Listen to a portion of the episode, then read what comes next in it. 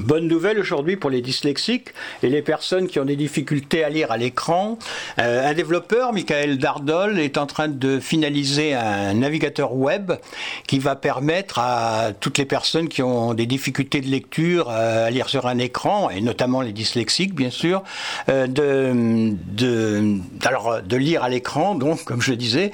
Et c'est surtout qu'il va avoir d'abord une police spéciale développée spécifiquement pour les, dyslexiques et, ça permettra d'agrandir les caractères, d'agrandir l'espace entre les lettres euh, et aussi euh, entre les chapitres et peut-être d'autres fonctions que je ne connais pas.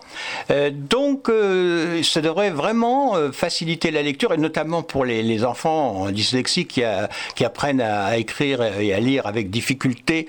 Enfin, j'ai hâte de le tester, de l'essayer. J'en reparlerai dès que je l'aurai testé. Ça sort le 15 avril, donc c'est très bientôt. Eh ben, je vous tiens au courant.